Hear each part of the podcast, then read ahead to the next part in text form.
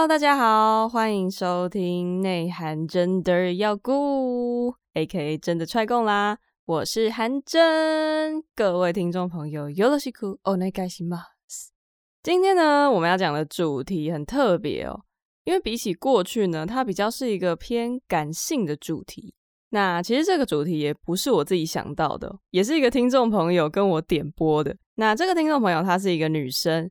他就说，他对于仪式感这方面很有兴趣，但是我也必须说，距离他点播到我现在真的讲这一集已经有点久了，真是不好意思啊，让您久等了。而现在严格来讲，也不算是仪式感刚出来最红的时候了，但是因为最近 work from home 的关系，好像仪式感这个词又悄悄的浮上来，刷它在网络上面的存在感。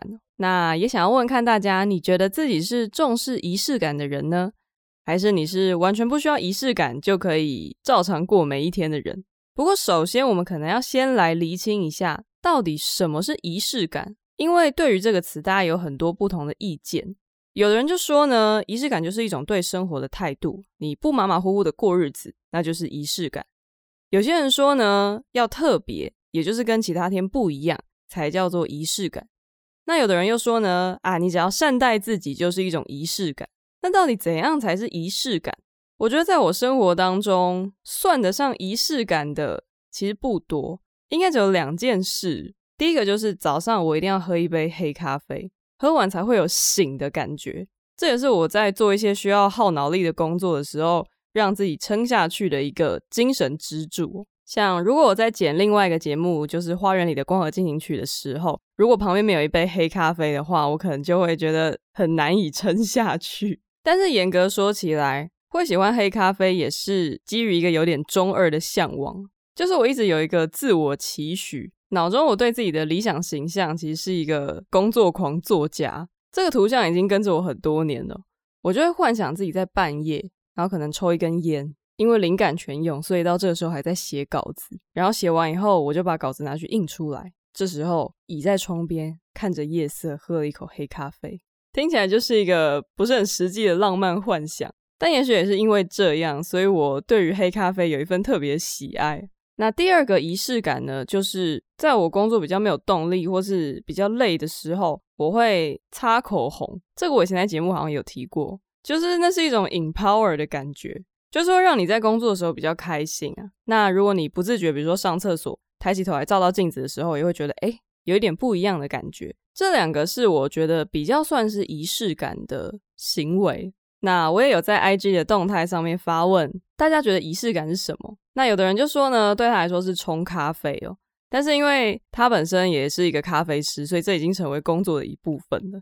那有的人就说，认真过生活就是一种仪式感。有的人说呢，把喜欢的东西留到最后再吃。诶，其实我也会这样。那有些人提的，我觉得也蛮有趣的，但是好像不见得可以算是仪式感。比如说睡觉前一定要尿尿，或是这边有一个人说他睡觉出门都要戴口罩，然后回家也一定会换衣服，在疫情爆发之前也是一样。那我觉得真的蛮特别的，因为不是每一个人都会这样，特别是睡觉戴口罩这一项。但是这些好像都比较偏向是必要的习惯，就比如说你睡前不尿尿的话，可能你半夜就会很想上厕所，所以你必须要在那个时候排尿，以让你可以睡到早上。那我觉得这可能就不太算是仪式感的一种，或是像刚刚那位生活习惯非常卫生的朋友，他这么做也可能是有一种明确的目的，就是要干净卫生，或是也许他有过敏的问题等等的。也或许呢，他其实没有这些问题，只是他可能习惯用这种方式去说服自己的心理说，我现在是一个很干净的状态。那我觉得就可以算是仪式感。如果他是真的很害怕细菌，那我反倒觉得不算是仪式感，只是一个他觉得必须要执行的习惯，就像我们大多数人一天吃三餐一样。那我觉得仪式感可以粗略的分成四种。第一种也是最常见的，就是提升自己工作效率或是状态的仪式。像我之前做节目的时候，读到一个美国乡村歌手的资料，这个歌手叫 Johnny Cash，他非常崇拜一个跟他同期的歌手，叫做 Bob Dylan，这个很有名啊，大家都听过。那他崇拜到什么程度呢？虽然他自己本身也是一个歌手跟创作者，但是他每次自己上台表演之前，都一定要听 Bob Dylan 的歌。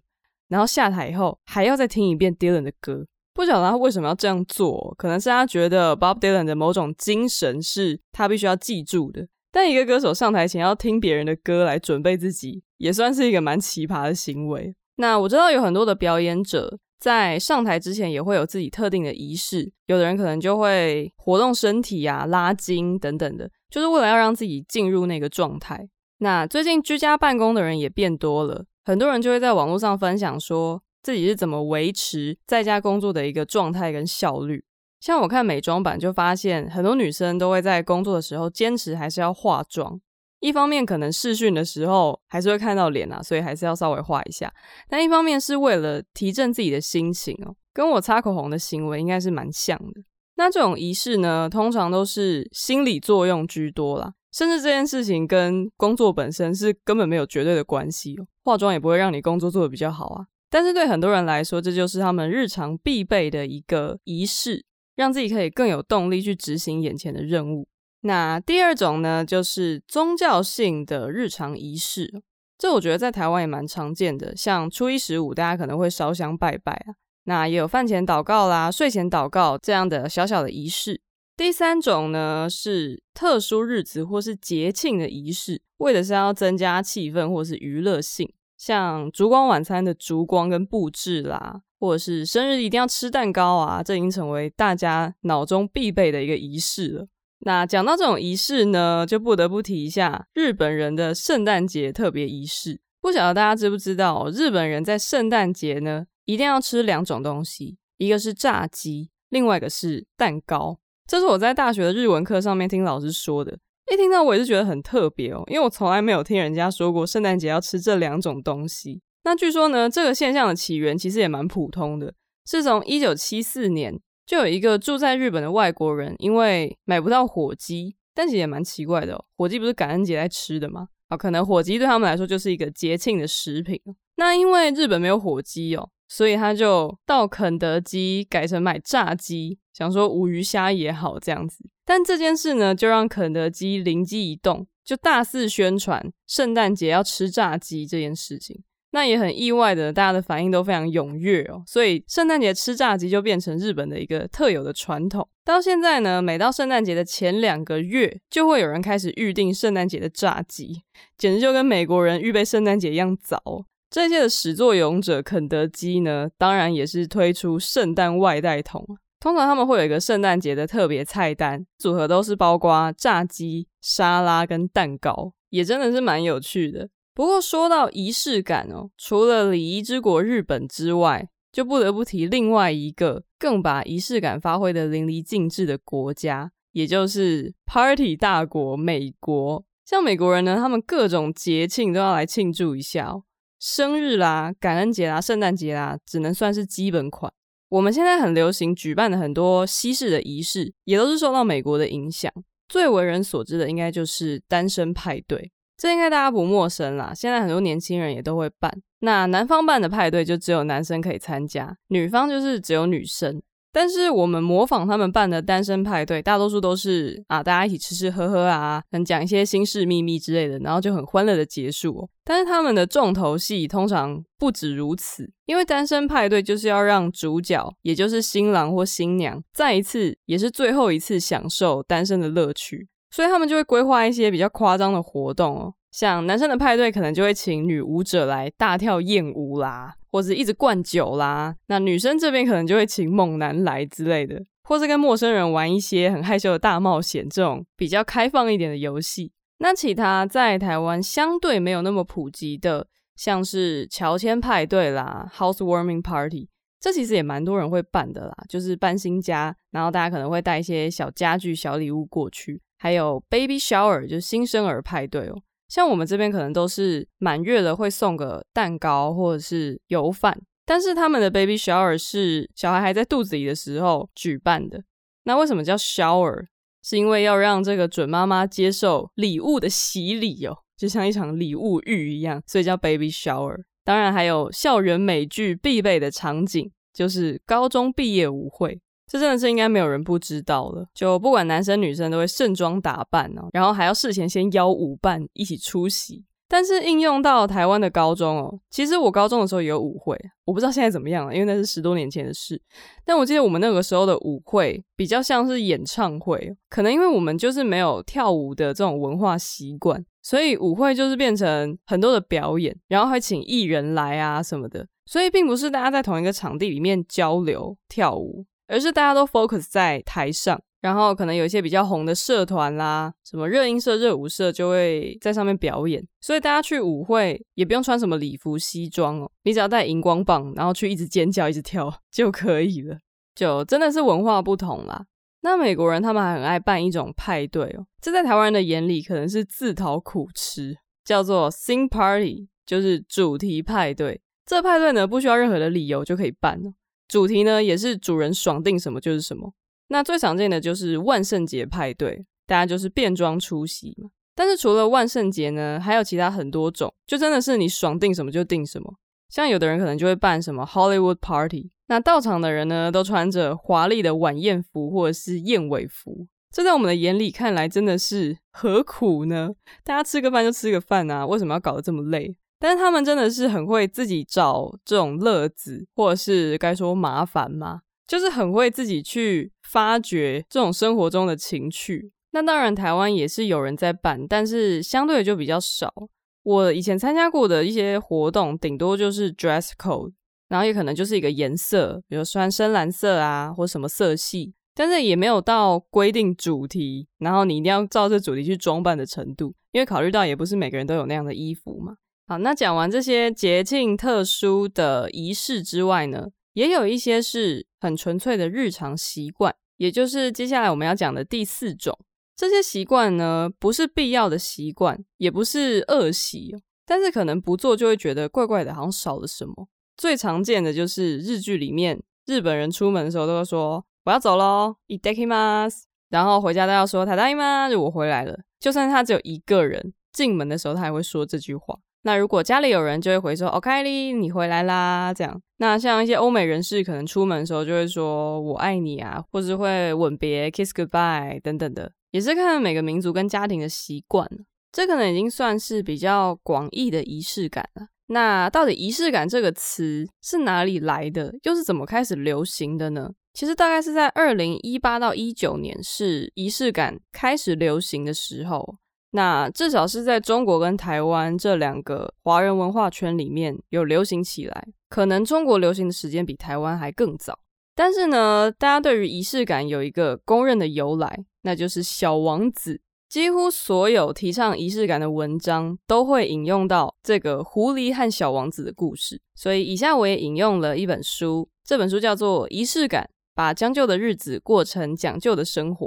他一开始就说到。有了仪式，生活有了期待。比如小王子每天下午四点会来，那么到了三点钟的时候，狐狸就会满心期待。仪式究竟是什么？小王子问道。狐狸告诉他，它就是使某一天与其他日子不同，使某一个时刻与其他时刻不同。好，念到这里，简言之就是狐狸希望小王子选一个固定的时间拜访他，这样就可以凸显出。那一天跟其他的日子是不一样的，是更特别的，然后也可以增加狐狸在生活当中的期待感。那虽然《小王子》是几乎大家都看过的儿童文学名著，但是仪式感这个词在男生之间跟在女生之间引起的回响，好像就相差蛮悬殊的。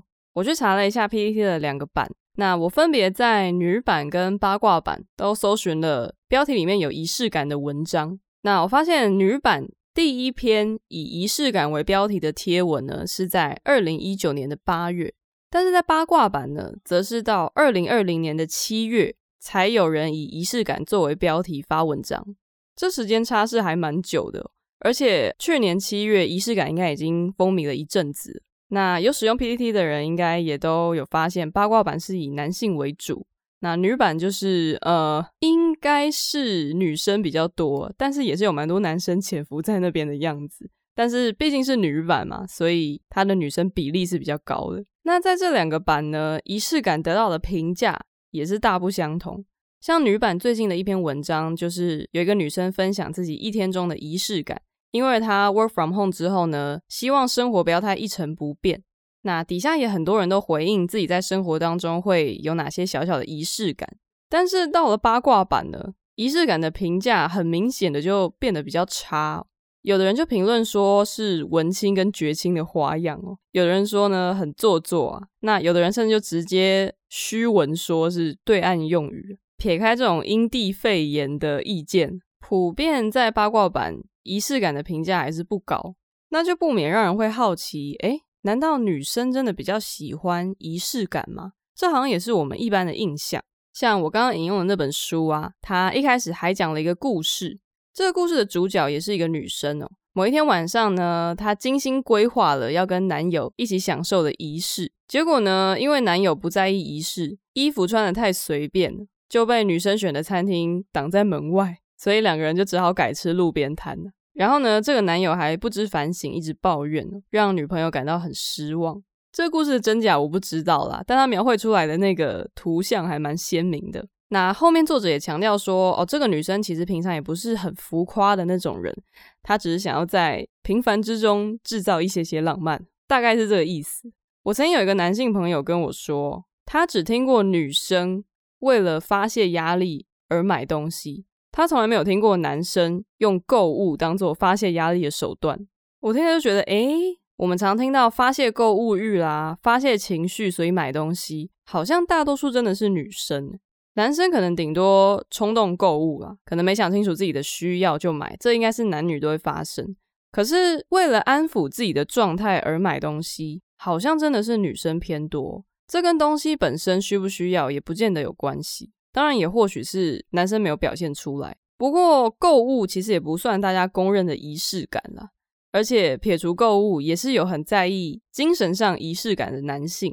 像我看到一篇 Dcard 的文章，有一个男网友就发问说：“仪式感到底是什么东西？”那就有很多网友回复他说：“哦，仪式感就是好好的独处啊，看一本书，喝杯小酒，让自己有在过生活的感觉，享受跟自己相处的时光。”那这当中有好几个男生是这样子讲的，对他们来说，仪式感好像就是一种你个人的小确幸的感觉。我很久以前看过一本书，我已经完全忘记它其他内容在讲什么。但是我记得里面有一个故事，就是说有一对夫妻，平常工作很忙碌啊，然后都是呃脚踏实地过生活的上班族。但是呢，他们再怎么忙，礼拜五晚上一定都会盛装打扮，跑到市区比较高档的餐厅吃饭。那他们也不是只有吃美食聊天而已，他们还会讲到各自的梦想啦，或是两个人对以后的期待啦。这对他们来说，就是生活中很重要的一段调剂的时光。那我在看仪式感的文章的时候，不少人也有提到经典的电影《蒂凡内早餐》（Breakfast at Tiffany） 当中的仪式感，当然就是奥黛丽·赫本在橱窗前面一边看着精品，一边吃早餐的那个情景。虽然是非常简单的仪式，早餐也不是什么多了不起的豪华早餐，但是通过这个仪式，对他自己还有传递给观众的是。他梦想中的生活，以及他对幸福的一个向往。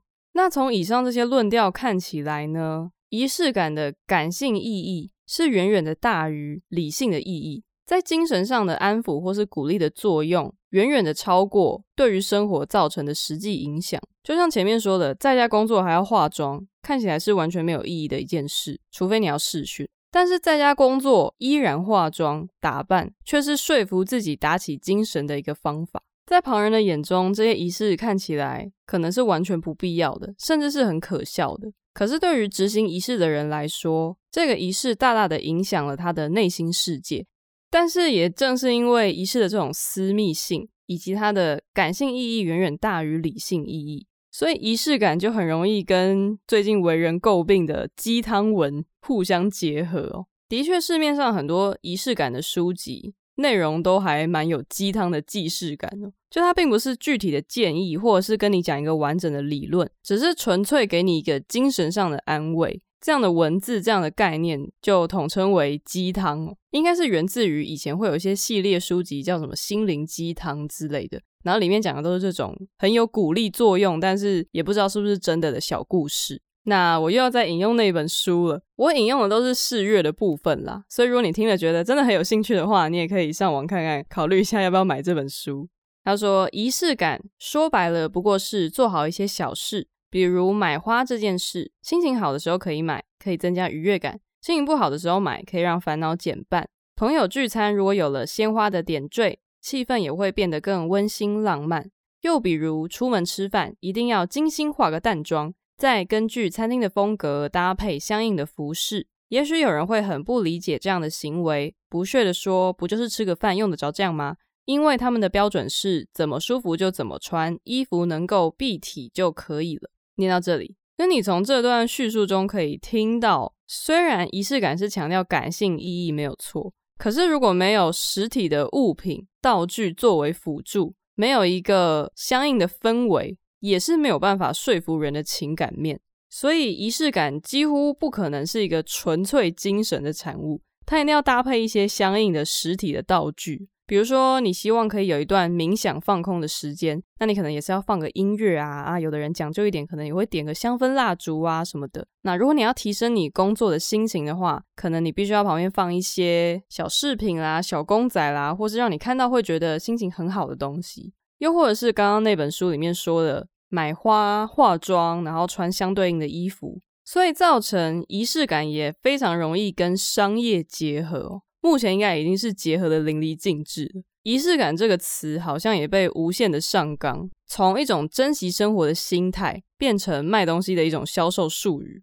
其实我在某个购物 App 上面也有用仪式感当做关键字搜寻，那搜寻出来的商品真的是。千奇百怪，什么都有，什么水壶啦，然后好像有一个汽车发动的时候会亮的一个东西，然后是钢铁人的造型，反正什么小物都可以拿来跟仪式感做结合。其实也不意外啦，因为如果一个概念可以引起这么多人的共鸣，那它一定会流行起来。流行之后呢，就一定会被商业所利用。已经有很多这样的例子了，比如说女性主义的其中一个主张就是女人要重视自己的价值。但他还有另外一项同样重要的主张，就是男女都应该要重视自己的权利，以达到真正的平等。所以女性主义不是只关心女人的权益而已，而是关心真正的性别平等。但是到了商业的手中呢，你就会常常听到女人要对自己好一点啊，这样的一个话术。那怎么对自己好一点呢？当然就是各种物质的犒赏。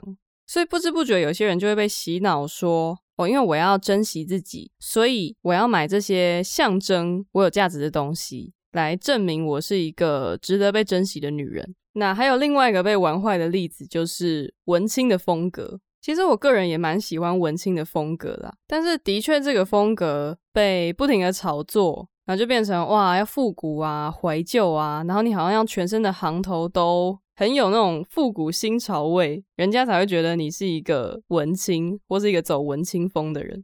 那除了古着以外，你可能还要喜欢黑胶，或是喜欢一些很酷的小古董啦、收集品啊什么的。好像用这些东西就可以堆砌出你是一个具有文青品味的人。然后通常这些东西也都很贵。那的确，这些东西之所以贵。可能他也是锁定了这个族群的消费能力不差，所以才会卖得这么贵。我们先不论“文青”这个词的好坏哦，因为现在“文青”这个词在某些人眼中已经是一个贬义。但是所谓文青向往的那一些伟大的思想家或是作家，他们真的也会这样一身复古高贵的行头吗？这样子会不会你只能用物质去复刻他的这种风格？可是他之所以被人崇拜，不就是因为他的精神吗？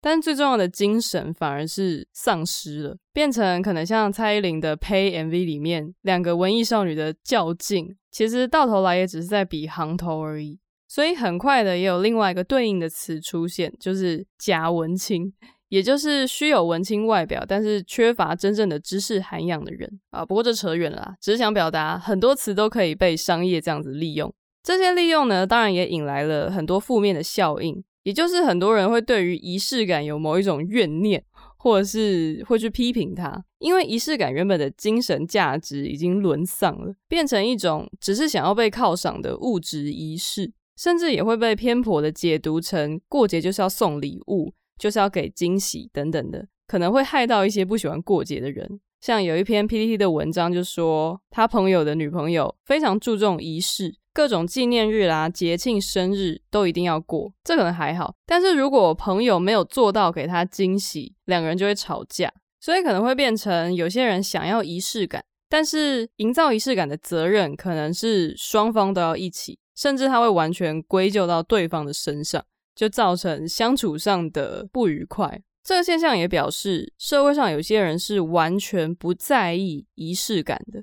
而通常这样的人呢，也不太在意人生当中大大小小的仪式。我觉得这两个通常是正相关的。像我有两个朋友，一个男生，一个女生，他们彼此不认识，但是他们的金钱观念都蛮类似的。我发现他们的东西都一定会买最便宜的，非常的节省，不管是吃的、用的、穿的，他们完全不会有要犒赏自己的这种念头。有的人是某个方面，他可能愿意花很多钱嘛，收集公仔啦，或者是有人玩摄影，就愿意在上面砸钱。但他们完全没有任何需要花钱的爱好或嗜好。先声明，他们的经济状况都没有到太拮据哦，因为我跟他们两个都蛮熟的啦，所以也大概知道，就是真的很节省。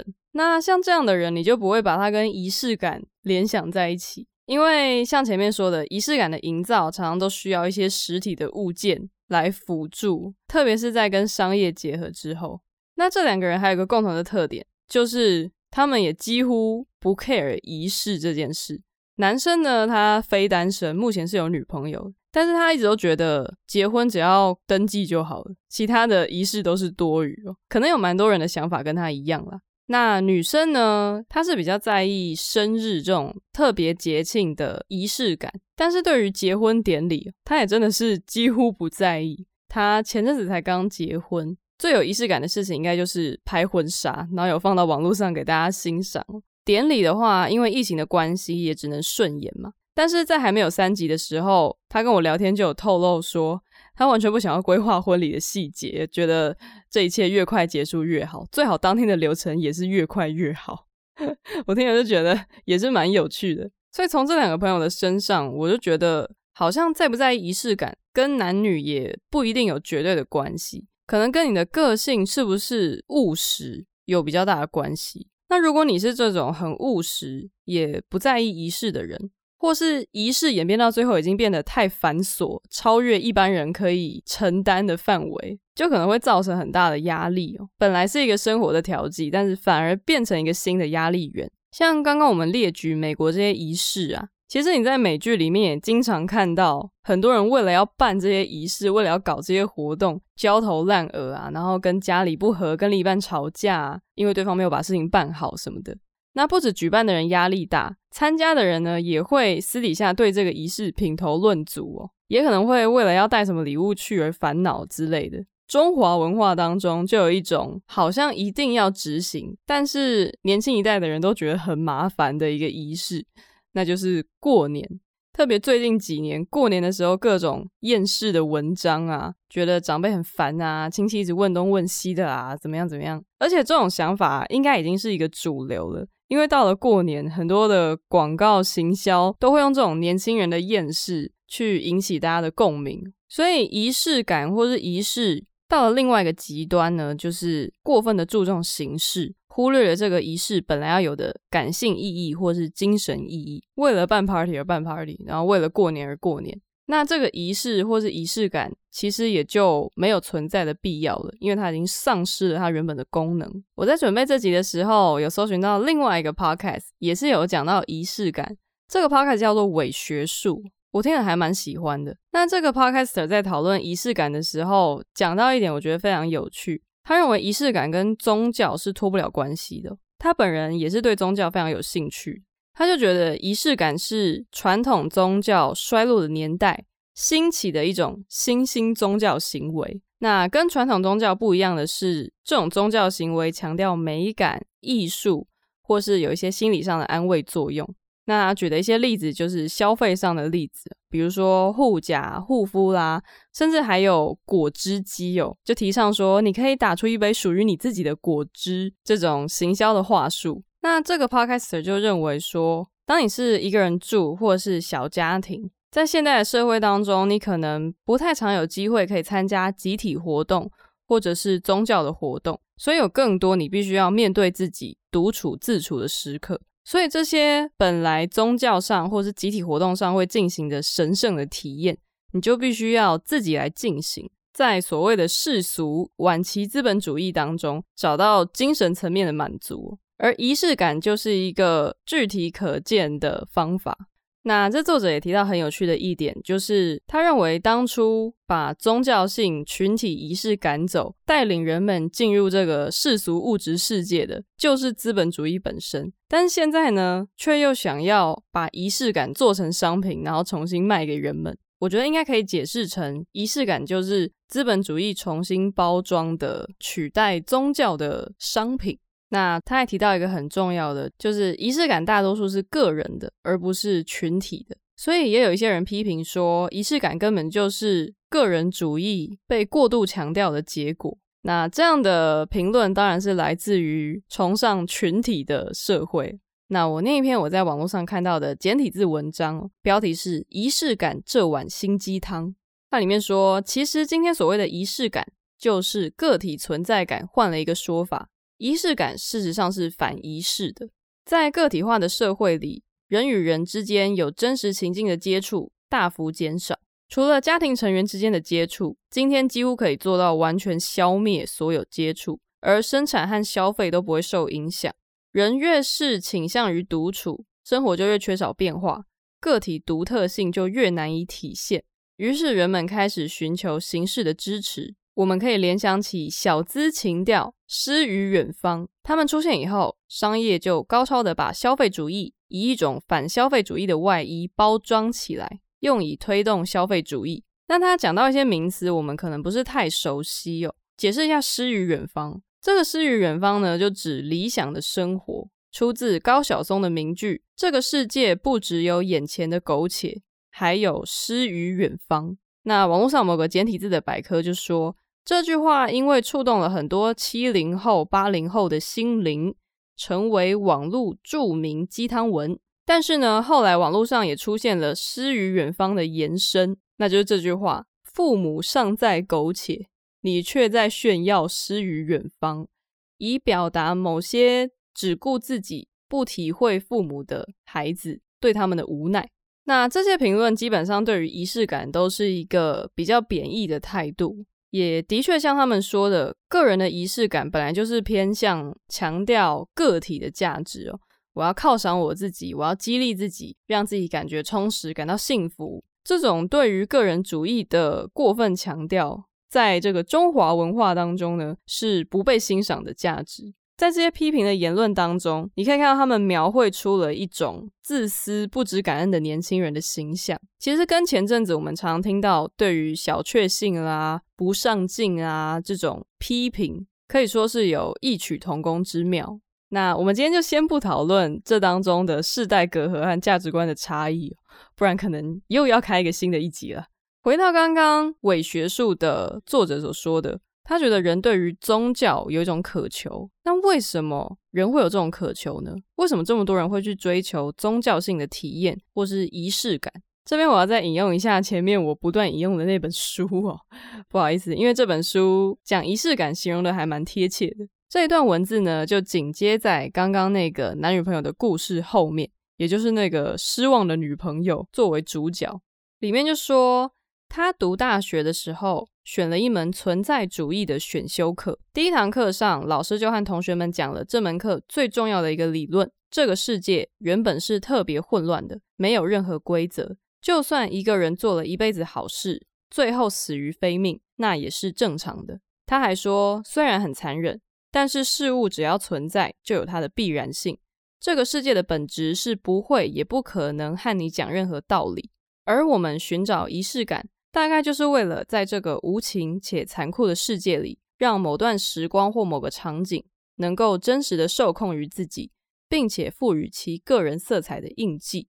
好，念到这里，这段话看起来很浅显，其实他讲了非常非常多的事情。综合前面伪学术所说的，因为宗教本身不再是人生活的一个价值准则，但是人不知道为什么，就是必须要对于精神意义有所追求。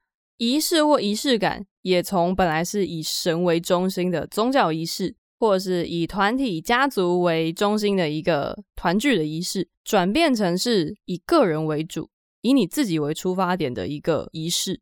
那仪式的目的还有意义呢，也从原本的可能敬拜或是祭祀神明啦，或是啊要联络家人之间的感情啊，或整个大家族的感情，变成只是为了一个人的舒适与幸福而执行的仪式。其实寻找意义一直都是文明社会当中人的本能。问题是我们要从哪里寻找意义？从传统的宗教信仰、家庭价值中寻找意义，还是从现代的个人主义、自我价值当中寻找意义？不管你认为生命有没有一个具体的意义或答案，有没有意义，对于大部分人来说是很重要的。即使对于觉得无意义的人也是一样。因为如果你不重视意义的话，也不需要特别去主张说，哦，我觉得生命是没有意义的，一切都是很随机的。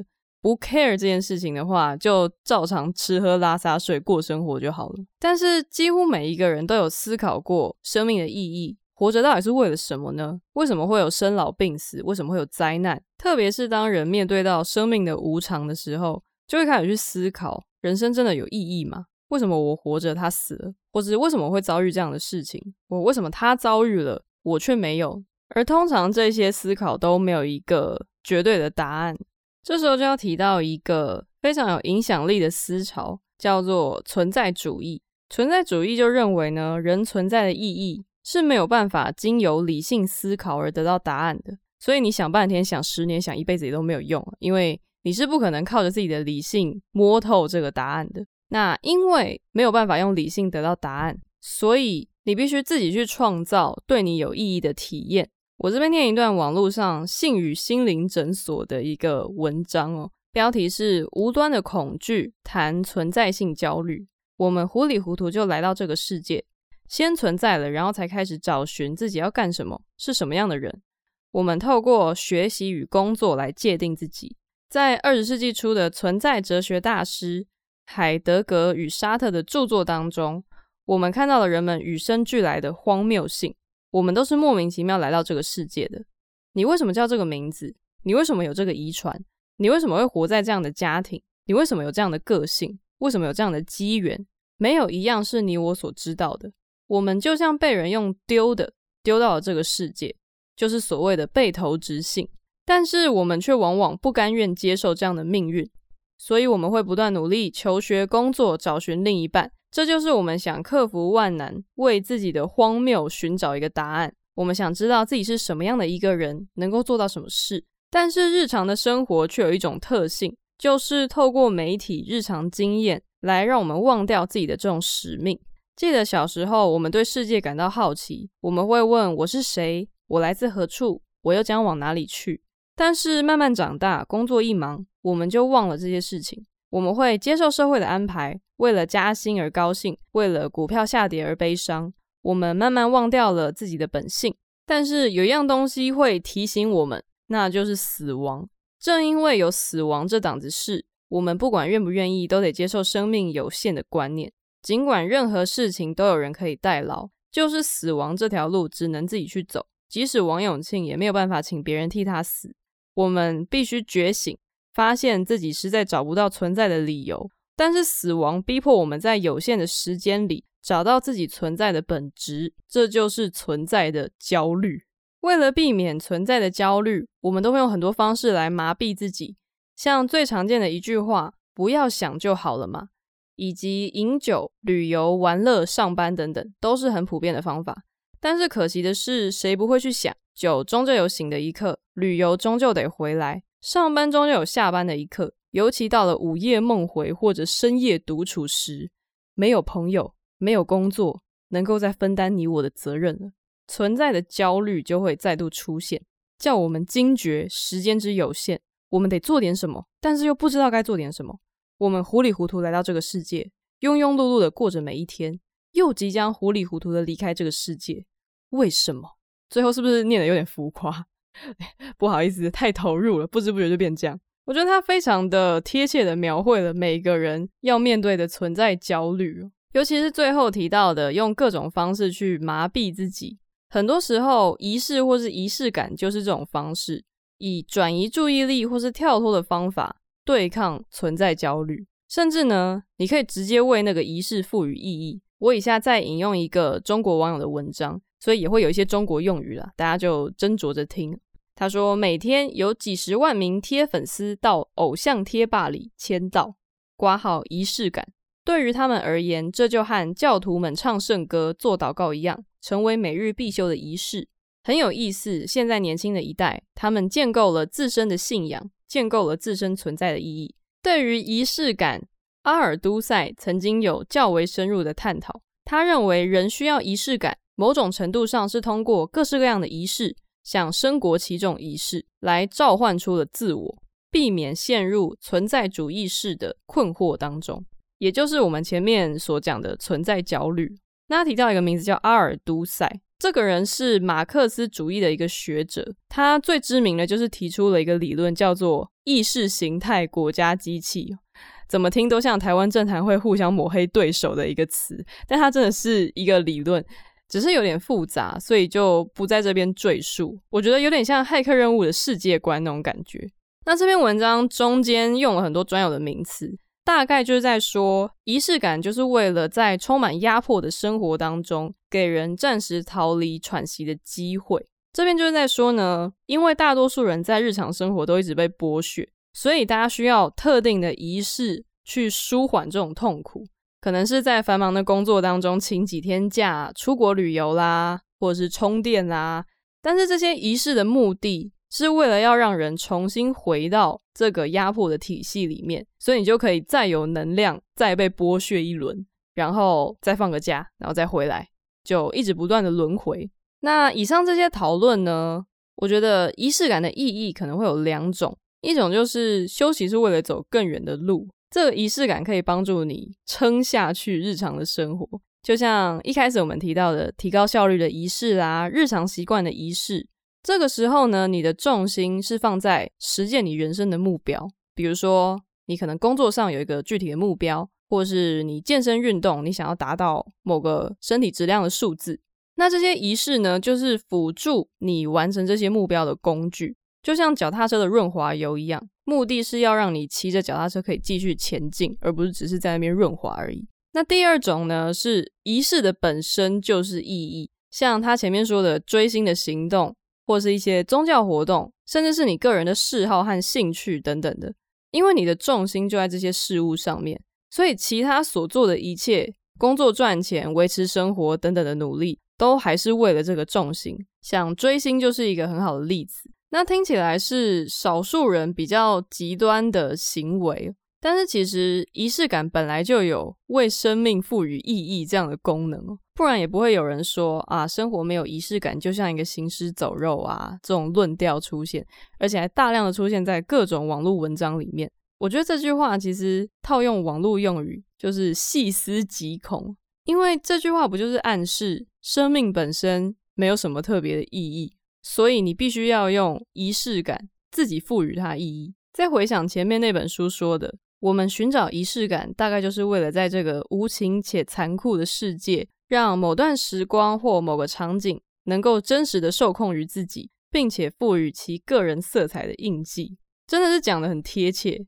一个人为了要证明自己的独特，以对抗存在焦虑和死亡的阴影，所以在空虚的日常中创造出浪漫的仪式感，既给自己喘息的空间，又给人生赋予了新的意义。这的确是很符合存在主义的论调。也许仪式感会在前阵子这么流行，大概就是反映了这一种社会氛围吧。也就是很多人对于人生失去了热情，也会质疑为什么要努力生活，看不到人生的意义何在等等的。其实小确幸的流行也有异曲同工之妙，然后受到的批判也蛮相似的。我在准备这一段的时候，也搜寻了网络上一些讨论存在主义的文章。有一则留言就吸引了我的注意。他就说：“如果你想要看存在主义的书，你可以去看《香水》，是徐四金写的。那这是存在主义的代表作。”那我就想说：“哎，这本书我有看过啊，原来它跟存在主义有关系吗？”那《香水》它其实是一个一九八五年就出版的小说，在应该二零零不晓得几年。大概是我国中的时候翻拍成电影。那我只有看小说啦，我没有去看电影。那我想大家对于这部电影或小说的印象，应该就是呃，其中有限制级的这个拳脚场面呐、然后主角是一个连续杀人魔，是一个疯子，然后大家闻到他做的香水也都疯掉了，等等的。的确是有这些剧情没有错，除了以上这些非常有爆点的剧情之外，小说也叙述了很多生命的无常、人性的自私，还有原始欲望等等的。但是最大的重点还是在主角的身上。主角本身是一个嗅觉天才，但是因为他身上与生俱来就没有任何的味道，所以不被世人所接受。